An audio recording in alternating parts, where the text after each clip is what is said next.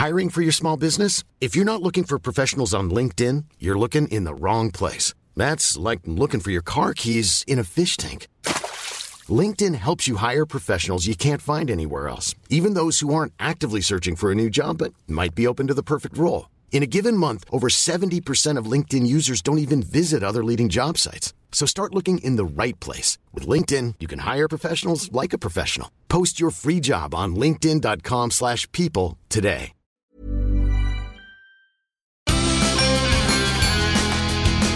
Hola, soy Hanna Fernández, profesional de la comunicación, emprendedora y apasionada del bienestar y del crecimiento personal. Bienvenidos a mi podcast. En cada episodio encontrarás charlas con grandes expertos que te ayudarán a alcanzar el bienestar físico, mental y emocional. ¿Estás listo? Vamos, yo te acompaño. Aquí comienza tu guía para vivir bien.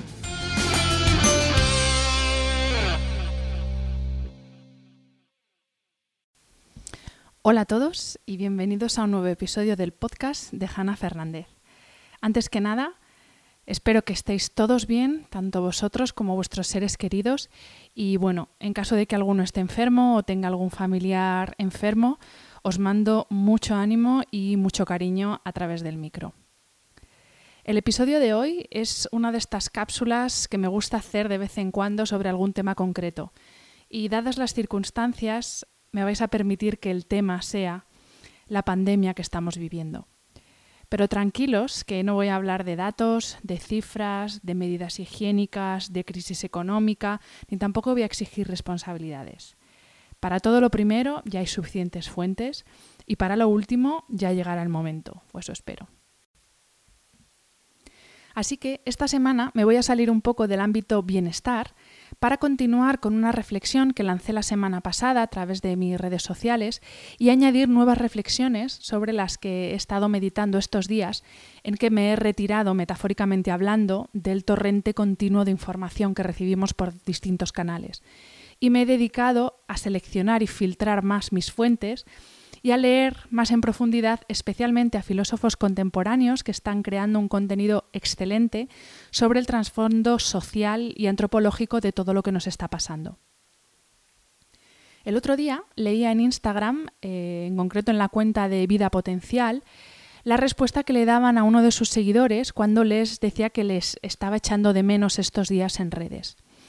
Y ellos contestaban que estaban bastante callados porque había mucho ruido, muchas personas emitiendo mucha información a la vez. Y esta respuesta me llevó a hacer la primera de mis reflexiones. ¿Y si yo misma, desde la buena intención, estoy contribuyendo a todo ese ruido tan brutal que estamos generando a través de las redes sociales?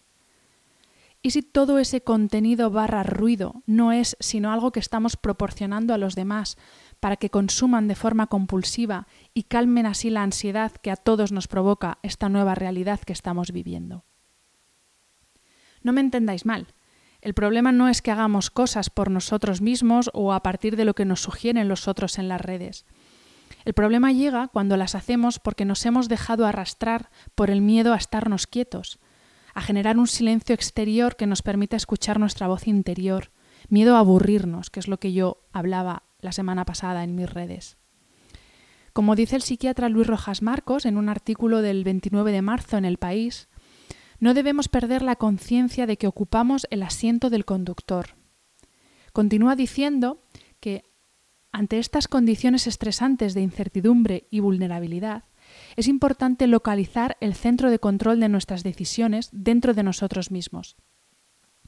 La conciencia de que ocupamos el asiento del conductor, aunque contenga una cierta dosis de fantasía, nos ayuda a planificar nuestro programa de acción, a neutralizar los sentimientos de impotencia, a convencernos de que también hay algo que nosotros podemos hacer contra la adversidad. Y esta es la clave, ser el conductor y no el remolque que avanza sin saber hacia dónde ni para qué. Confianza, resiliencia, disciplina, sacrificio y esperanza activa, señores. No hay más secreto ni directo de Instagram que sustituya la fuerza interior de cada uno. A mí me gusta ser honesta y ser fiel a mí misma. Y una cosa que predico mucho es el pararnos. el vivir al ritmo que marca la vida y no al ritmo que nos marca la sociedad, para estar precisamente con nosotros mismos. Tenéis dos episodios del podcast en los que hablo precisamente de esto, de vivir al ritmo natural de las cosas. Uno con Carlo Noré, que es uno de los abanderados del movimiento Slow, y otro en el que hago dos reseñas sobre los dos libros de Honoré, Elogio de la lentitud y Elogio de la experiencia. Os recomiendo que los escuchéis. Parémonos por un momento a pensar, ahora que tenemos tiempo, en si, como decía antes, toda esta cantidad de información, de eventos, de actividad, de cursos, de directos, de todo lo que estamos compartiendo, aunque lo hagamos desde la buena intención, nos aporta valor de verdad. O simplemente lo estamos entendiendo como algo que consumir de forma compulsiva porque tenemos ansiedad ante la incertidumbre. En línea con esa idea de esperanza activa de Rojas Marcos, el pasado viernes publiqué un episodio con Javier Iriondo con un mensaje muy esperanzador y que es el cierre perfecto para una serie de episodios especiales que he estado haciendo las pasadas semanas sobre la pandemia. Pero creo que es el momento de hablar menos y escucharnos más. En mi caso, quiero recuperar mi rutina de un podcast semanal y no volverme loca a hacer podcast cada dos días.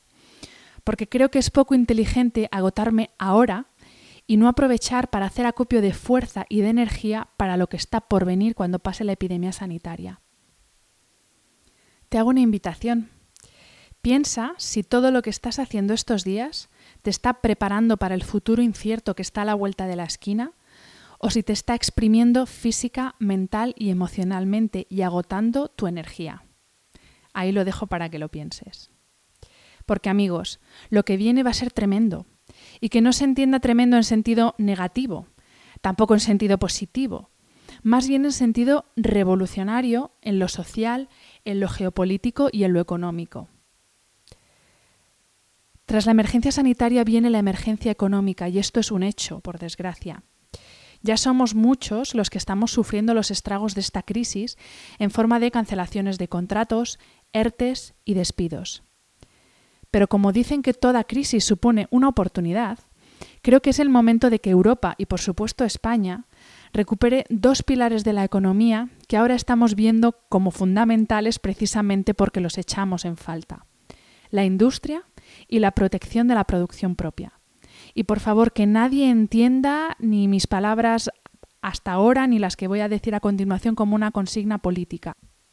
La falta de mascarillas y de equipos de protección en España es un drama, ¿Quién sabe cuántas vidas se podrían haber salvado y cuántos contagios se podrían haber evitado si todos, tanto sanitarios como personal de seguridad, como ciudadanos de a pie, hubiéramos contado con una mínima protección? No voy a hablar aquí de cómo se ha gestionado esto desde las autoridades, porque eso tendrán que hacerlo los jueces cuando llegue el momento. Donde quiero poner el foco es que ante una escasez tan apremiante, España y Europa no han podido hacer nada más que echarse en manos de China y de su industria, porque la nuestra nos la hemos cargado. Lo único que hemos podido hacer ha sido lanzarnos a una lucha entre países por conseguir materiales que salvan vidas y entrar en un mercado donde, una vez más, los más ricos se salvan. Y entiéndase aquí más ricos por países. Reconozco que envidio la capacidad que ha tenido, por ejemplo, Estados Unidos de poner a uno de sus principales fabricantes, General Motors, a fabricar respiradores. Europa y España no han podido hacerlo, porque nos hemos cargado nuestra industria y la hemos externalizado a países asiáticos como China y Taiwán. No estoy haciendo una crítica de nada, simplemente estoy poniendo sobre la mesa una realidad sobre la que creo que es momento de reflexionar. Como dice el filósofo Byung-Chul Han en su artículo La emergencia viral y el mundo de mañana, que podéis leer en el diario El País, una enseñanza que deberíamos sacar de la pandemia debería ser la conveniencia de volver a traer a Europa la producción de determinados productos, como mascarillas protectoras o productos medicinales y farmacéuticos. La revolución sociogeopolítica, me he inventado un poco este término, parece también algo inevitable. El sociólogo francés Alain Touraine afirma que hemos vivido dos buenos siglos en la sociedad industrial, en un mundo dominado por Occidente durante unos 500 años. Hoy hemos creído, y fue el caso en los últimos 50 años, que vivíamos en un mundo americano. Ahora quizá viviremos en un mundo chino, pero tampoco estoy en absoluto seguro. América se hunde y China está en una situación contradictoria que no puede durar eternamente. Quiere practicar el totalitarismo maoísta para gestionar el sistema mundial capitalista. Nos encontramos en ningún lugar, en una transición brutal que no ha sido preparada ni pensada. Y es que son muchas las voces que empiezan a vislumbrar con claridad una caída del sistema de consumo que conocemos en Occidente, del sistema capitalista, frente al sistema de consumo comunista liderado por China. No tanto en la forma de consumo en sí, porque pocos países superan la forma de consumo capitalista de los chinos, por paradójico que parezca, sino en la forma de control de la sociedad mediante la gestión de la información digital y el Big Data. Turén también afirma que otra gran revolución está a las puertas de Europa, en este caso en lo social. Cito textualmente. La liberación por medio de las mujeres, es decir, el derrumbamiento de la razón en el centro de la personalidad y la recomposición de los afectos en torno a la razón y la comunicación. Una sociedad del care, palabra en inglés para referirse a cuidados. Continúo con la cita. Entramos en un nuevo tipo de sociedad, una sociedad de servicios, como decían los economistas, pero de servicios entre humanos. Esta crisis empujará hacia arriba la categoría de los cuidadores. No pueden seguir estando mal pagados. De verdad que espero que se cumplan estas dos eh, predicciones de Tugen, en lo referente a la mujer y en lo referente a la figura de los cuidadores. Y yo también me atrevería a decir que entramos en una época de profunda revisión de nuestros valores como sociedad. Vuelvo a hacer referencia aquí al artículo de Byung-Chul Han, en el que afirma que la globalización suprime todos estos umbrales inmunitarios para dar vía libre al capital. Incluso la promiscuidad y la permisividad generalizadas, que hoy se propagan por todos los ámbitos vitales, eliminan la negatividad del desconocido o del enemigo. La negatividad del enemigo no tiene cabida en nuestra sociedad ilimitadamente permisiva. Termino la cita. Todo lo que suene a limitación de libertades es escalofriante y aterrador. Igual de aterrador es el hecho de que en países con políticas autoritarias como China hayan sido capaces de controlar a la población de forma tal que han podido contener la pandemia.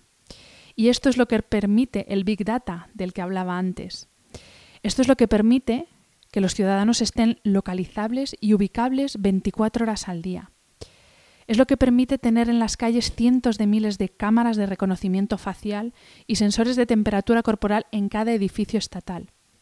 Lo repito, es aterrador pensar que la forma de contener una pandemia sea mediante el control férreo y la vigilancia extrema. Pero este es el hecho, y ahí lo dejo para que reflexionemos también sobre la condición humana. Pero no todo es malo. Porque si algo nos está dejando ver esta crisis, no es solo lo peor de esa condición humana, en algunos casos, como por ejemplo esas empresas funerarias en España que están queriendo estafar y sacar tajada en nuestros momentos de mayor tristeza y vulnerabilidad. Esta crisis también está sacando de la inmensa mayoría lo mejor de la condición humana, y creo que esto es algo que nos reconcilia con nosotros mismos. Por supuesto, todo el personal sanitario, de seguridad, de limpieza y de la cadena alimentaria que están trabajando en primera línea para que nosotros estemos sanos y salvos. También la cantidad de empresas pequeñas, medianas y grandes que se han ofrecido a donar fondos. Los pequeños talleres que están confeccionando mascarillas a mano. Los ingenieros que se han lanzado a diseñar pantallas protectoras y respiradores y a imprimirlos con sus impresoras 3D los cuidadores de residencias de ancianos que han decidido quedarse a vivir en las residencias en lugar de con sus familias para proteger a los más vulnerables, y así un sinfín de ejemplos. Desde aquí, gracias a todos ellos por su servicio y por hacernos sentir orgullosos de nuestro país y de nuestra sociedad. Espero que de esta no se nos olvide que lo de fuera no siempre es mejor y que aquí tenemos talento para seguir siendo una gran nación. No dejemos que nadie se la cargue, por favor. No quiero terminar esta reflexión sin tener unas palabras de recuerdo y de cariño para aquellas personas que están viviendo estas semanas en soledad. Que no solos, ojo, porque estar solo en casa no es sentirse solo. Personas mayores y enfermos a los que nadie llama por FaceTime. Por supuesto hay que mantener el ánimo, pero también tenemos que darnos permiso para estar tristes y para tener miedo, para llorar si lo necesitamos, porque eso es la humanidad. Por favor, vamos a acordarnos todos los días, aunque sea un minuto, de las personas que están sufriendo desde la soledad, de aquellas personas que tienen un familiar enfermo a quien no pueden acompañar, y de las personas que están viviendo la tragedia de no poder despedirse de sus seres queridos. Eso sí que nos hace humanos, porque eso es la empatía. Y aquí termina esta reflexión sobre este confinamiento hiperactivo en el que hemos confundido el estado de alarma exterior, al que todos estamos forzados, con el estado de alarma interior. Esto no es un sprint, esto es un maratón y hay que ir kilómetro a kilómetro, día a día, sin perdernos en lo accesorio y sin malgastar nuestras energías, que nos van a hacer mucha falta cuando todo pase, porque muchos vamos a tener que reinventarnos. Quiero terminar con unas palabras de nuevo de Byung-Chul Han que espero que os inspiren tanto como a mí. Dicen así: No podemos dejar la revolución en manos del virus. Confiemos en que tras el virus venga una revolución humana. Somos nosotros, personas dotadas de razón, quienes tenemos que repensar y restringir radicalmente el capitalismo destructivo y también nuestra ilimitada y destructiva movilidad, para salvarnos a nosotros, para salvar el clima y para salvar nuestro bello planeta. Os mando un beso fuerte y os deseo una semana grandiosa a todos. Sí, sí, grandiosa, porque eres tú quien con tu actitud, tus pensamientos y tus decisiones haces que cada momento sea mediocre o un momento grandioso. Gracias como siempre por estar al otro lado y nos escuchamos la semana que viene. Un abrazo. Si te ha gustado el episodio, déjame una reseña en Apple Podcast o en cualquiera de las plataformas donde se emite. Me ayuda mucho conocer tu opinión y tus sugerencias para este programa. También puedes escribirme a través de mi página web, hanafernandez.es, donde encontrarás las notas sobre cada episodio y recursos adicionales, y a través de mi cuenta de Instagram, hanaecr. Y si quieres apoyar económicamente este proyecto, puedes hacerlo a través del link paypal.me barra podcasthana. Mil gracias por estar al otro lado y hasta la semana que viene.